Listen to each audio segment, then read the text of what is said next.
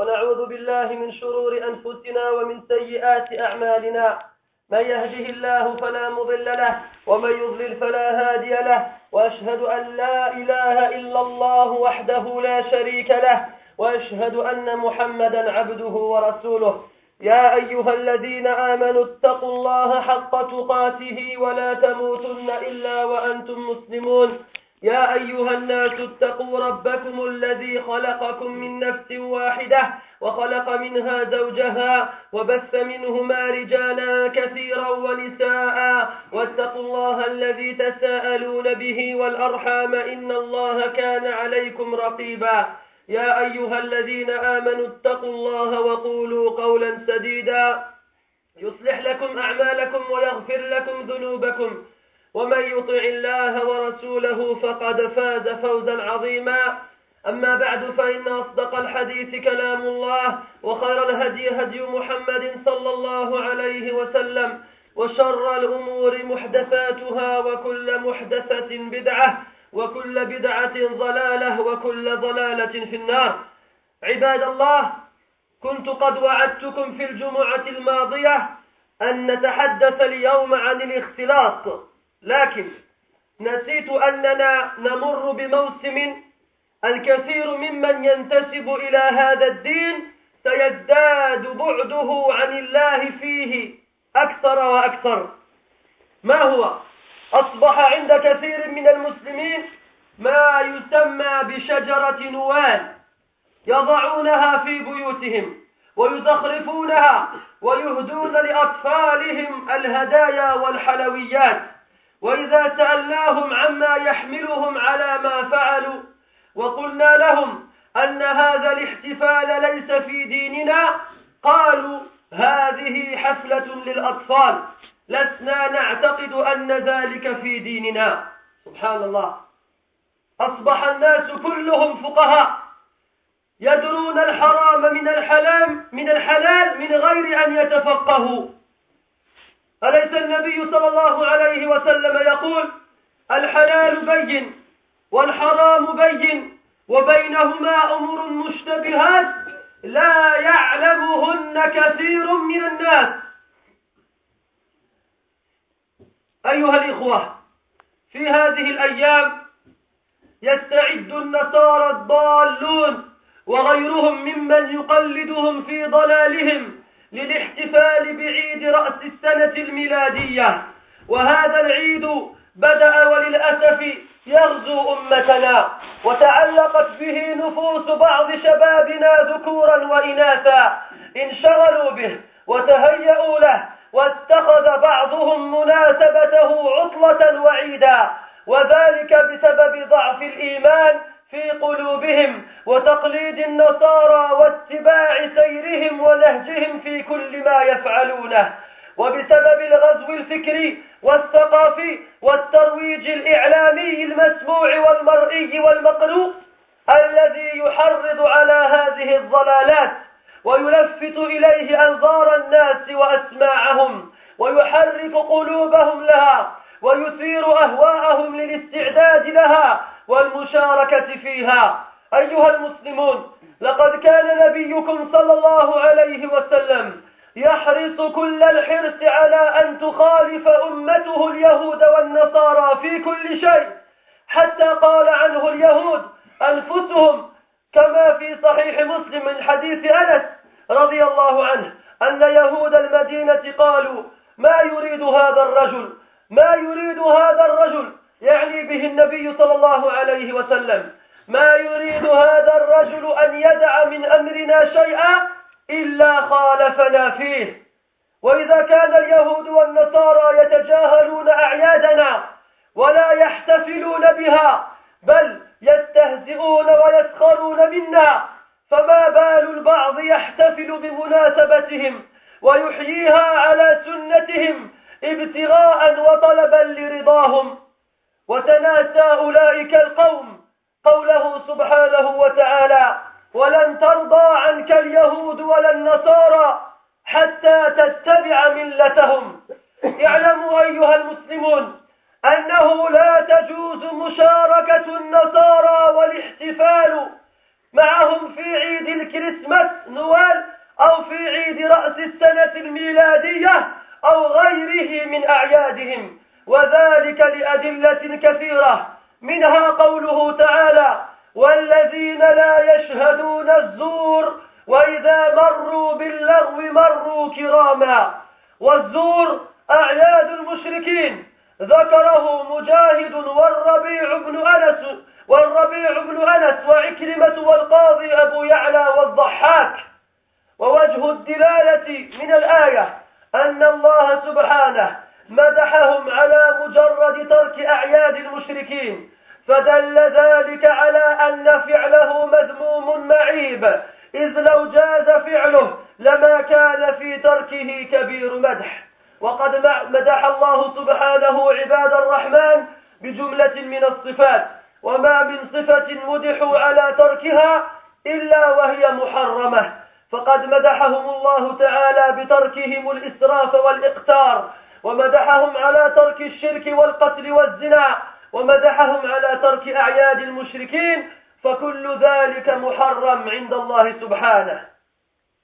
ومن أدلة تحريم إقامة هذه الأعياد ما رواه أبو داود واللفظ له وأحمد والنسائي عن أنس بن مالك رضي الله عنه قال قدم علينا رسول الله صلى الله عليه وسلم المدينة ولهم يومان يلعبون فيهما. فقال صلى الله عليه وسلم ما هذان اليومان؟ قالوا كنا نلعب فيهما في الجاهلية. فقال رسول الله صلى الله عليه وسلم إن الله قد أبدلكم بهما خيرا منهما يوم الأضحى ويوم الفطر. ومن الأدلة أيضا ما رواه أحمد والنسائي عن أم سلمة وفي صحة هذا الحديث نظر وقد صححه بعض الحفاظ. قالت كان النبي صلى الله عليه وسلم يصوم يوم السبت ويوم الأحد أكثر ما كان يصوم من الأيام ويقول إنهما يوم عيد للعيد للمشركين فأنا أحب أن أخالفهم. ومما يستفاد من هذا الحديث على تقدير صحته أن النبي صلى الله عليه وسلم كان يحب مخالفة اليهود والنصارى لا سيما يوم عيدهم فهل الذي يحتفل معهم ويهنئهم مقتد بالنبي صلى الله عليه وسلم أم أنه مخالف له؟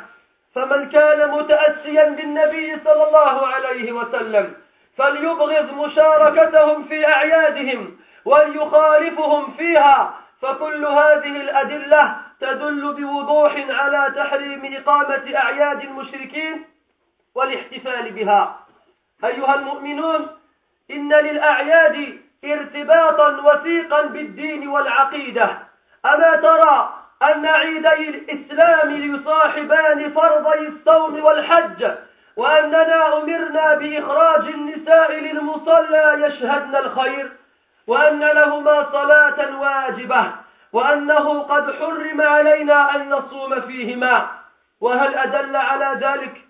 ما رواه الترمذي عن عقبة بن عامر رضي الله عنه أن النبي صلى الله عليه وسلم قال يوم عرفة ويوم النحر وأيام التشريق عيدنا أهل الإسلام وهي أيام كل وهي أيام أكل أكل وشرب.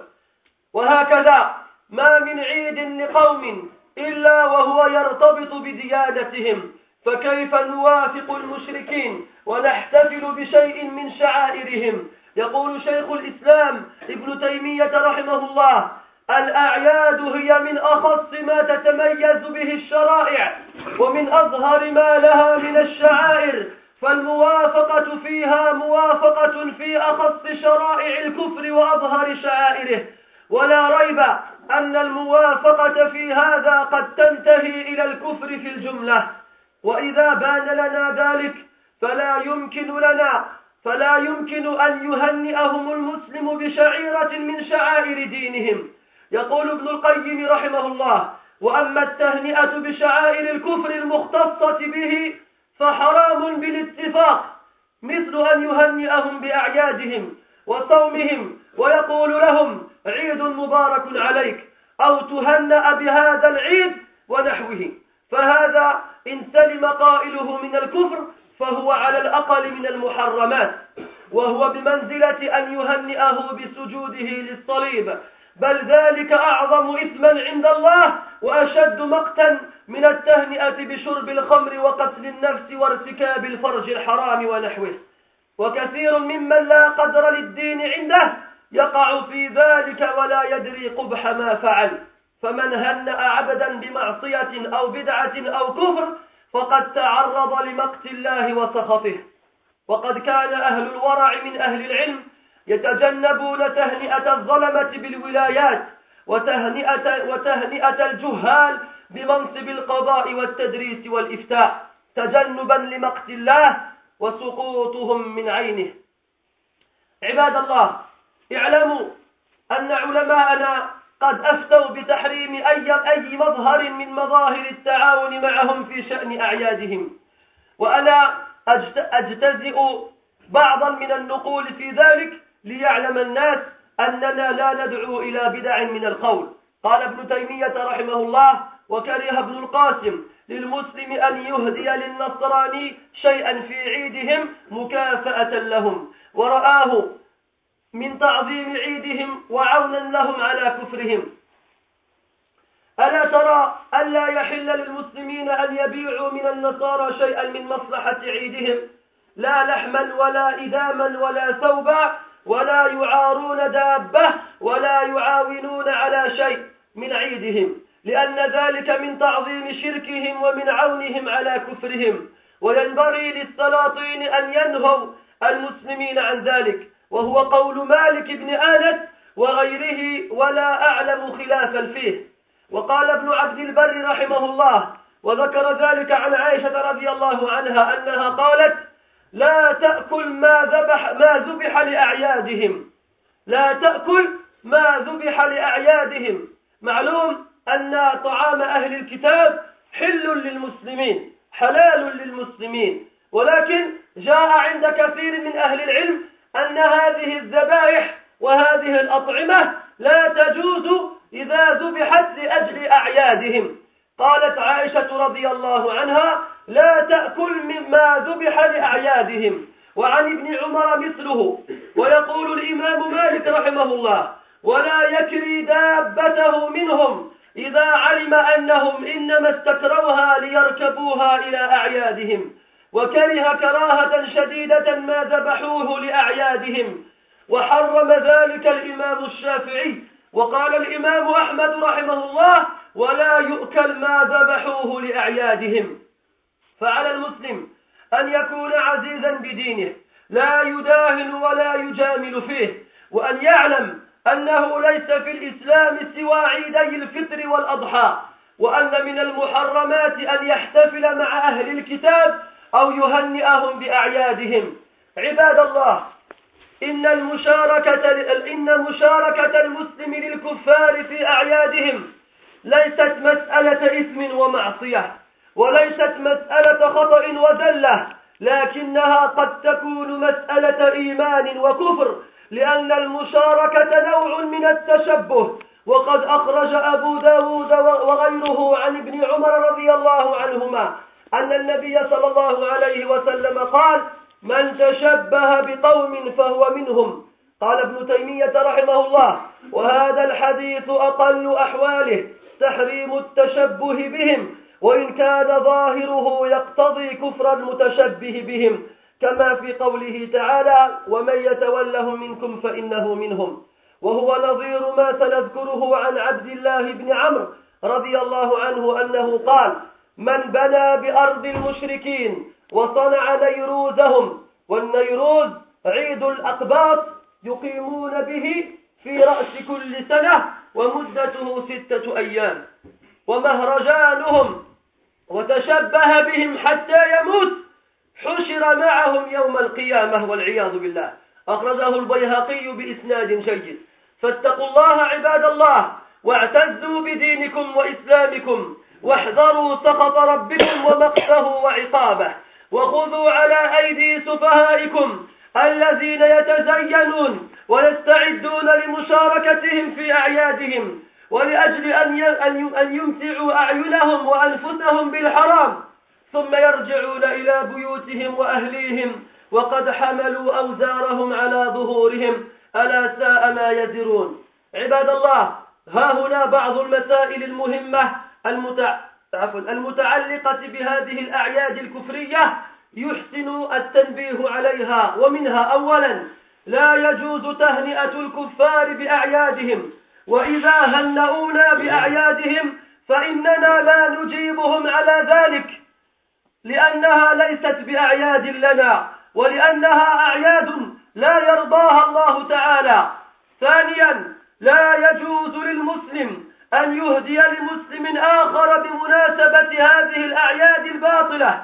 ومن باب أولى أنه لا يجوز للمسلم أن يهدي للكافر في يوم عيد من أعياده لأن ذلك يعد إقرارا ومشاركة في الاحتفال بالعيد الباطل.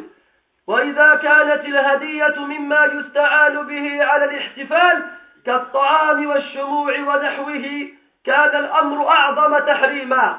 وذهب بعض أهل العلم إلى أن ذلك كفر. ثالثا يجوز للمسلم أن يهدي للكافر والمشرك بقصد تأليفه وترغيبه في الإسلام لا سيما إذا كان قريبا أو جارا. وقد أهدى عمر بن الخطاب رضي الله عنه لأخيه المشرك حل حلة. لكن لا يجوز أن تكون الهدية للكافر في يوم عيد من أعياده أو لأجل عيد من أعيادهم. رابعا إذا أهدى إليك كافر هدية جاز لك قبولها. اسمعوا جيدا إذا أهدى لك كافر هدية جاز لك, جاز لك قبولها تأليفا لقلبه وترغيبا له في الإسلام. كما قبل النبي صلى الله عليه وسلم هدايا بعض الكفرة كهدية المقوقس وغيره. وإذا جاءت الهدية من الكافر في يوم عيده فلا حرج في قبولها ولا يعد ذلك مشاركة ولا إقرارا للاحتفال. قال ابن تيمية رحمه الله وأما قبول الهدية منهم يوم عيدهم فقد قدمنا عن علي رضي الله عنه أنه أتي بهدية النيروز فقبلها. لكن ذكر بعض العلماء شروطا لقبول الهدية من الكافر في يوم عيده وهي ألا تكون الهدية من ذبيحة ذبحت لأجل العيد وألا تكون الهدية مما يستعان به على التشبه بهم في يوم عيدهم كالشمع والبيض ونحو ذلك. وأخيرا أن يكون قبول الهدية بقصد تأليفهم ودعوتهم للإسلام لا مجاملة أو مودة أو محبة. أيها المسلمون إن عزة الإسلام وأهله عزة دائمة. لا يرفعها تأخر حضاري ولا تراجع علمي ولا انكسار عسكري ولا تقهقر مادي. نحن الأعزاء بالله نحن الأعزاء بالله. إن صدقنا في إيماننا وإسلامنا الله سبحانه يقول ولا تهنوا ولا تحزنوا وأنتم الأعلون. إن كنتم مؤمنين ولله العزة ولرسوله وللمؤمنين. إنما المؤمنون إنما العزة لله ورسوله. إنما المؤمنون الذين آمنوا بالله ورسوله. ومن يتولى الله ورسوله والذين آمنوا فإن حزب الله هم الغالبون. وقال عمر بن الخطاب رضي الله عنه نحن قوم أعزنا الله بالإسلام فمهما ابتغينا العزة بغيره أذلنا الله. لا حاجة لنا في أعيادهم لا حاجة لنا في التقليد بهم لا حاجة لنا في الاحتفال معهم. لقد من الله علينا بدين كامل بأكمل الشرائع وأحسنها وأعظمها. بل هم كانوا في البداية يغبطوننا ويحسدوننا. فأصبحنا نحن نغبطهم ونحسدهم. والله المستعان. ماذا عندهم؟ وماذا لهم؟ ما عندهم إلا الخبث والنكارة والمنكر والشر والفساد. أتحبون الشر وأهله؟ أتحبون الفساد وأهله؟ أما يكفيكم ما رضي لكم الله سبحانه في هذا الدين. إنا لله وإنا إليه راجعون. إنا لله وإنا إليه راجعون. على فقدان الأحساس على فقدان القلوب على فقدان العزة. ولكن الله سبحانه يعز من يشاء ويذل من يشاء. والله سبحانه لا يعز إلا بحكمة وعلم ولا يذل إلا بحكمة وعلم. فإذا وصل المسلمون إلى ما وصلوا إليه فلا تتعجبوا. ولا تتساءلوا كيف وصلنا إلى ذلك. ها أنا أعطيكم الجواب. بتركنا ديننا بتركنا ديننا وبتشبهنا وبتشبهنا بالكفرة الفجرة بإخوان القردة والخنازير بأخبث أهل الأرض. بأخبث أهل الأرض. رضينا بهم ورضينا بأعمالهم. ورضينا بمعاملاتهم فأصبحنا في أسفل السافلين. وإنا لله وإنا إليه راجعون. أقول ما تسمعون وأستغفر الله لي ولكم ولسائر المسلمين من كل ذنب فاستغفروه إنه هو الغفور الرحيم.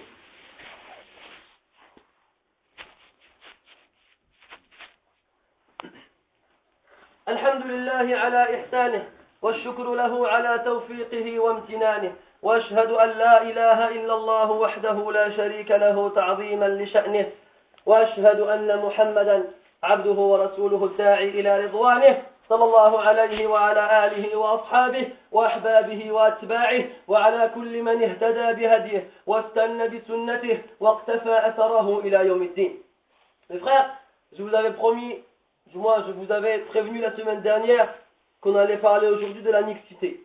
Mais j'avais oublié cependant que nous allions traverser une période qui nécessite un sermon le jour du vendredi notamment quand cet, événement arrive incessamment sous peu.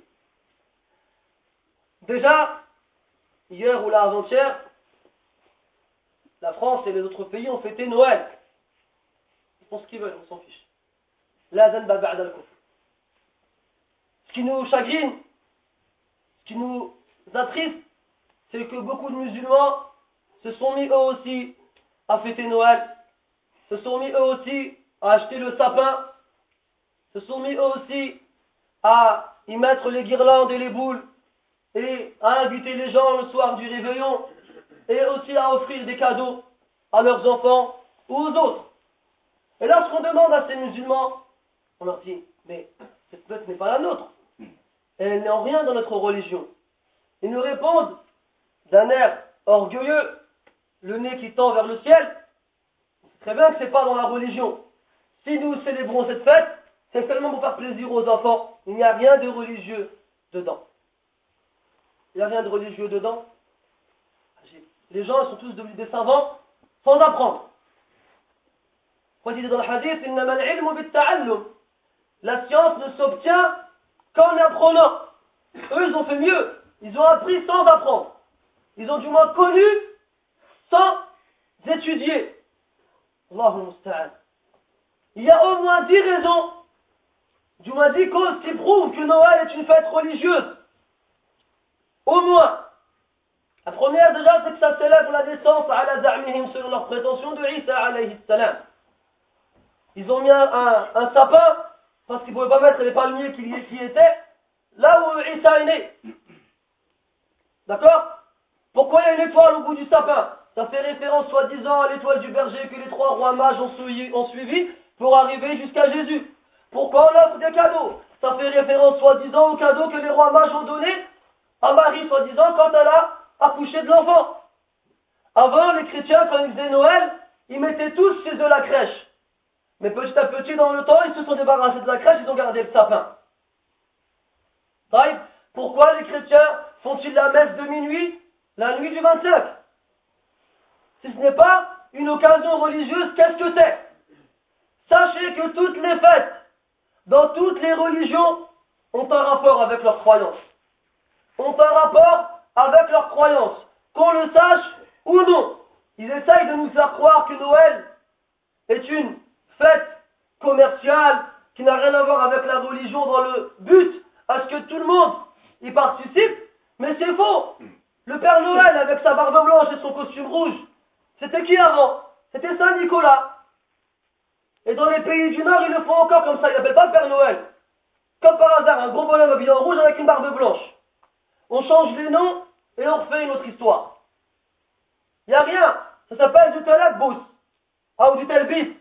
Ça s'appelle déguiser. Les choses, pour que les gens ils les acceptent. Les gens qui ont un aql daif. Les gens qui n'ont pas de raison. Les gens qui ne font que suivre aveuglément sans chercher à savoir d'où les choses deviennent. Nous, quand on vient, on leur dit Al-riba haram. Nous, quand on leur dit Musafahatun nisa haram. Nous, quand on leur dit Al-irtilad haram. Ils disent ah, vous, c'est n'importe quoi. Mais quand à la télé, le présentateur il dit Noël c'est bien, il y, a des, y a des fêtes, c'est gentil, on achète des cadeaux et tout ça, ils suivent. Ils ne réfléchissent même pas. Mais Noël c'est passé. Et là il nous reste quelques jours avant d'arriver à la nouvelle année. Et tous les ans, on est accablé par le chagrin, on est submergé par l'amertume lorsqu'on voit nos frères, lorsqu'on voit nos sœurs, des jeunes qui s'habillent bien, qui mettent du parfum et qui vont passer la nuit dehors. On va, savoir qu'est-ce qu'ils font dehors à ce moment-là. Moi, je vais vous le dire, qu'est-ce qu'ils font dehors à ce moment-là. Ils font le haram. Quel type de haram Tout ce que tu peux imaginer. Imagine eh bien tout ce que tu imagines, ce sera fait cette nuit-là. Sans rentrer dans le détail. Sans rentrer dans le détail. Peut-être que les personnes un peu âgées ne savent pas de quoi on parle. Parce que eux, alhamdulillah, ils ont été préservés de ces ambiances. Mais nous, on les connaît très bien. 80% des visages que j'ai devant les yeux, ils savent de quoi je parle. Pour, malheureusement, la plupart l'ayant déjà vécu. Alors, on a le papa à la maison pour regarder les informations, la nuit du 31, et voit son fils mettre son plus beau vêtement, mettre ses plus belles chaussures, se parfumer. Il dit, oh, tu vas où là?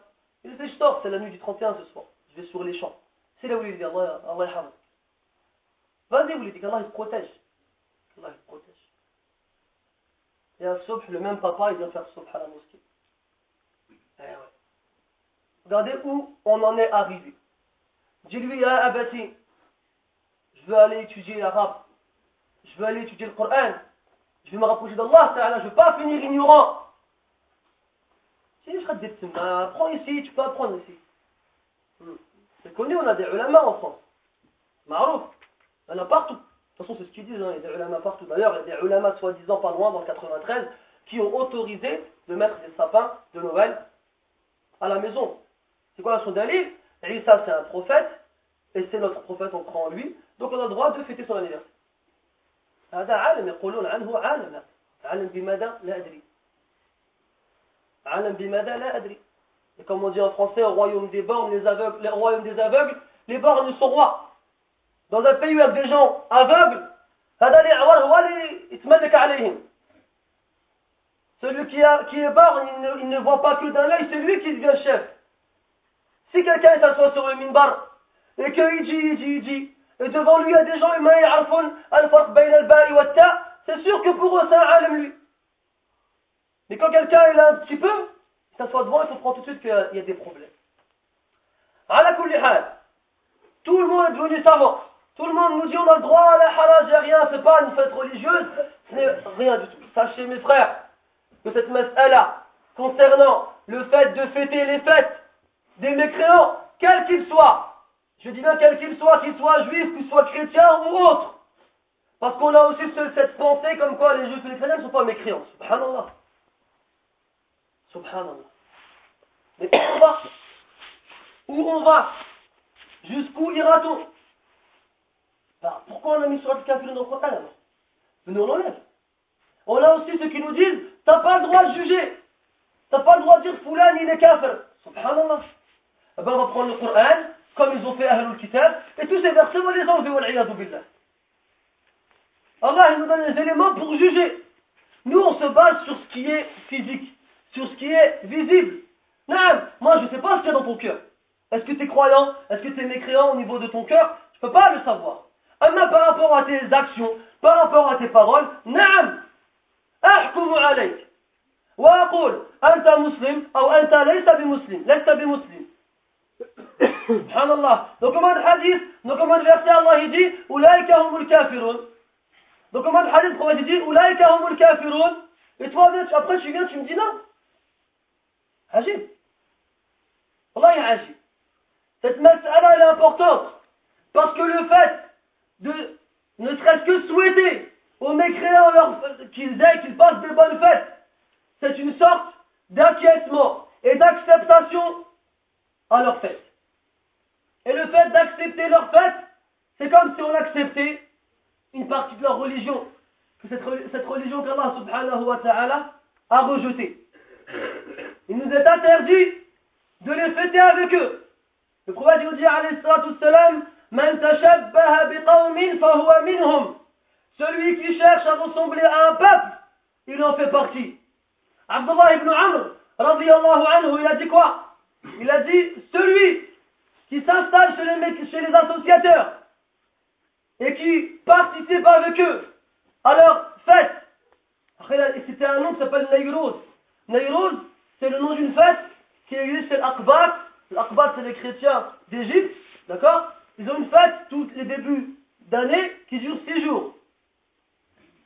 Celui qui s'installe chez les mécréants, qui s'installe chez les polythéistes, et qui participe avec eux à leur fête, ou bien à leur festival, et qui meurt avec eux, eh bien il sera ressuscité avec eux. Eh bien il sera ressuscité avec eux. Ce ne sont pas des choses à prendre à la légère. Allah dans le Coran il dit On trouve quoi dans les traductions en français Quant à ceux qui ne font pas de faux témoignages. En arabe, shahadatu zur, ça veut dire le faux témoignage. Mais malgré ça, de nombreux savants parmi les savants du tafsir, comme Al-Dhahak, wa Abu Ya'la, wa Mujahid, wa Ikrimah, et d'autres, ils ont dit, ici le sens de Azur, c'est les fêtes des mécréants. Quant à ceux qui n'insistent pas aux fêtes des mécréants, et lorsqu'ils passent à côté des choses futiles, s'en vont noblement. Hmm? Par rapport à ce verset, les savants ont conclu que le fait de participer aux fêtes des non-musulmans nous est interdit. Parce que dans la succession des versets, Allah Ta'ala fait les éloges des serviteurs, de ses serviteurs en délaissant des choses qui sont interdites. Il fait leurs éloges car ils ont délaissé l'excès et le gaspillage. Il fait leurs éloges car ils ont délaissé l'association, le meurtre et la fornication. Et il fait leurs éloges car ils ont délaissé la, participation au fait des mécréants. Donc, on comprend que toutes ces choses-là dans leur délaissement, ça prouve que le fait de le faire est interdit.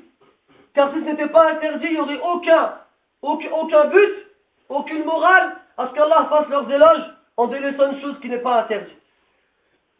Anas radiallahu anhu, nous rapporte que lorsque le prophète alayhi est arrivé à Médine, il a trouvé les Médinois qui jouaient pendant deux jours dans l'année. C'est-à-dire qui faisaient des festivités. Pourquoi je leur ai dit pourquoi faites-vous cela dans ces deux jours? Alors, ils leur ont répondu, les gens de Médine, c'est un jour, c'est des jours dans lesquels nous, nous, célébrions des festivités avant l'islam. Alors le prophète leur a répondu, salam, Allah vous a remplacé ces deux jours par deux autres jours qui sont meilleurs que cela. Eid al-Fitr wa Eid al-Adha. La fête qui vient à la fin du ramadan et la fête qui vient pendant le Hajj. Donc, ces éléments-là, on a un autre hadith dans lequel les savants ont divergé quant à son authenticité. Mais certains savants l'ont authentifié. Ce hadith nous dit que le prophète, salam, jeûnait beaucoup le samedi et le dimanche. Et lorsqu'on lui a demandé pourquoi, il a dit parce que ce sont des jours de fête pour les gens du livre. Le samedi pour les juifs et le dimanche pour les chrétiens. Et j'aime les, être en désaccord avec eux lorsqu'ils font leur fête. Et dans un autre hadith, Anas anhu, nous raconte que les juifs, ils ont dit en parlant du prophète, qu'est-ce qu'il a lui? Chaque fois qu'il nous veut faire une chose, il fait le contraire. Ils ont remarqué ça du prophète, chaque fois qu'il nous faire une chose et qu'il le peut, il fait l'inverse. Ou bien du moins, il nous, s'oppose à nous dans la pratique de cet acte. Quraysh nous a mis en garde dans un hadith? Il nous dit Vous allez suivre indubitablement les traditions de ceux qui vous ont devancé. Shibran bi shibr wa ce soit par un enfant ou par une coudée.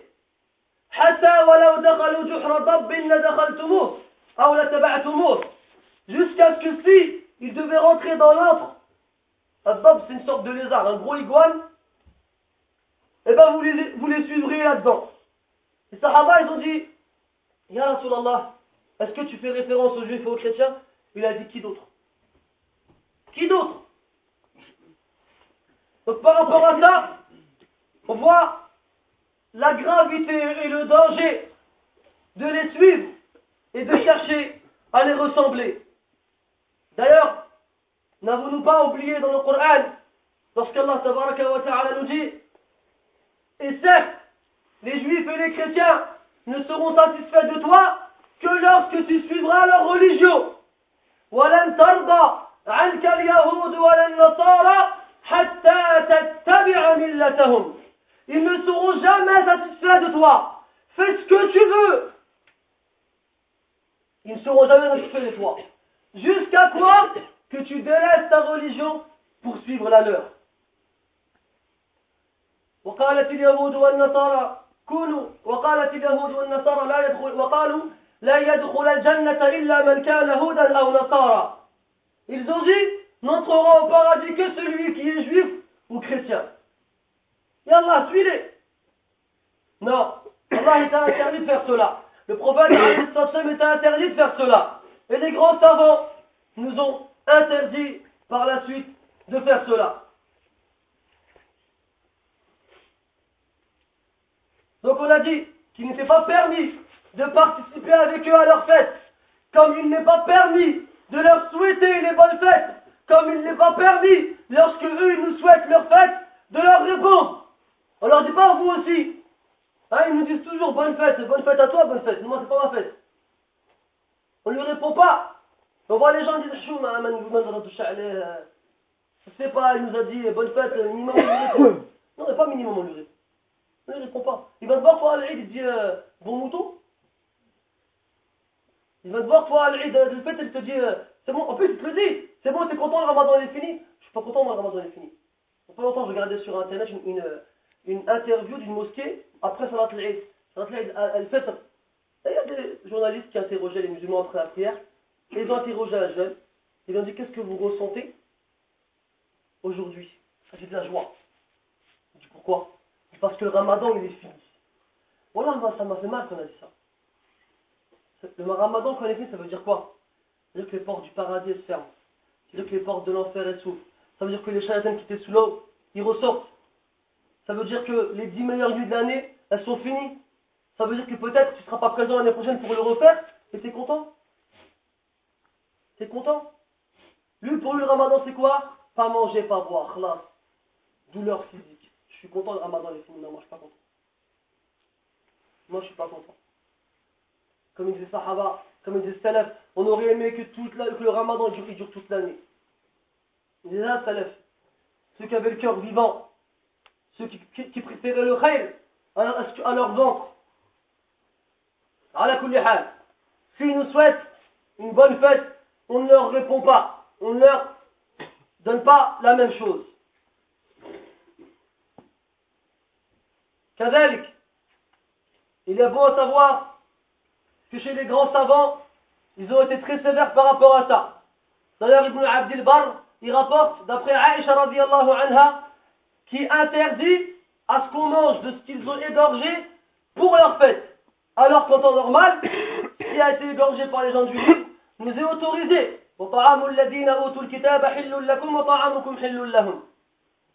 Pourtant, lorsqu'ils égorgent leurs bêtes pour leur fête, alors la plupart des savants l'interdisent ou au moins le désapprouvent. Une désapprobation immense. Ibn Omar, il a dit la même chose que Aïcha radiallahu anha. L'imam Malik rahmatullahi alayhi, il a dit on ne loue pas nos bêtes. À l'époque il y avait des bêtes ou bien nos moyens de locomotion. Aux gens du livre, lorsqu'ils font leur fête, quand on sait qu'ils vont partir avec ces moyens de locomotion vers les lieux où ils font leur fête. On ne leur vend pas à manger, on ne leur vend pas des bougies pour s'éclairer, on ne participe en rien à leur fête. Et là, lui aussi désapprouvé le fait de manger de ce qu'ils ont égorgé pour leur fête. L'imam Ahmed, lui, et l'imam Shafi'i c'est interdit de manger de ce qu'ils ont égorgé pour leur fête. Il y a même des savants qui disent que ceux qui les aident à célébrer leur festivité, il est plus proche de la mécréance que de la foi. On l'a dit, on le répète, ça ne concerne pas seulement un péché, ça ne concerne pas seulement une erreur, mais c'est une mas'ala, c'est une question qui a un rapport direct avec sa foi. Les aider dans ces choses-là revient à accepter leur religion et à être en accord avec, même si tu ne le dis pas directement avec ta langue, tes actes, eux, le disent à ta place. Et enfin, sachez qu'il y a certains points auxquels il faut faire référence et qui sont d'actualité concernant tous les musulmans. Qu'il est bien d'évoquer. C'est que, premièrement, il n'est pas, donc comme on a dit, permis de les féliciter pour leur fête et de leur souhaiter des bonnes fêtes. Deuxièmement, on n'a pas le droit, en tant que musulman, d'offrir un cadeau à un autre musulman durant les fêtes des non-musulmans. Et le fait qu'un musulman offre un cadeau à un non-musulman durant leur fête, c'est encore pire.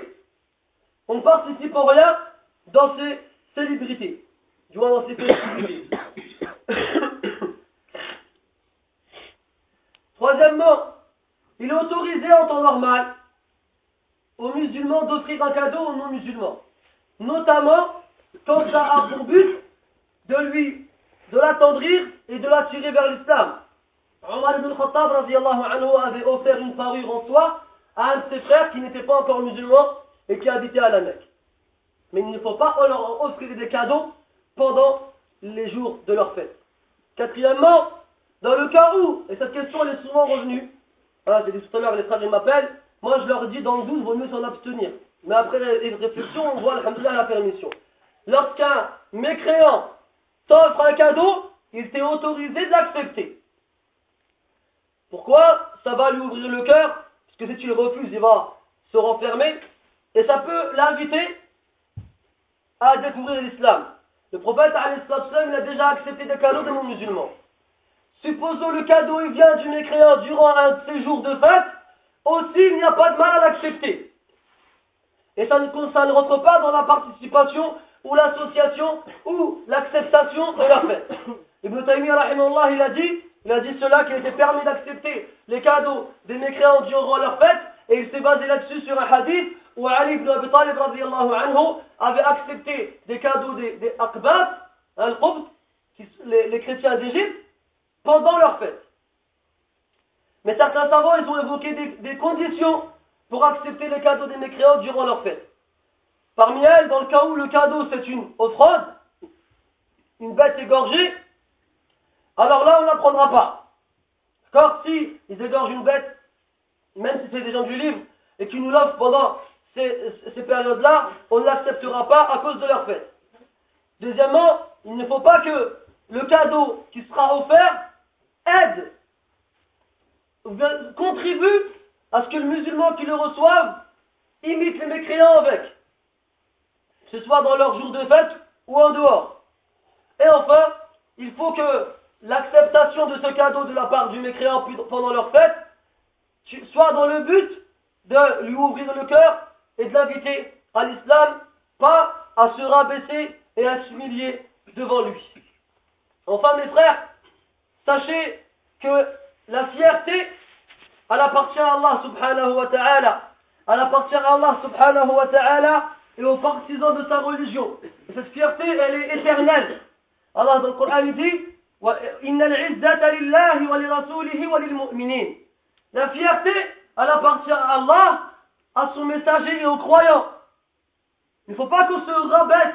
Il ne faut pas que on s'humilie pour faire plaisir aux autres. On n'a pas besoin des autres. Allah Ta'ala, nous a donné la meilleure des religions, avec la meilleure des législations, avec la plus parfaite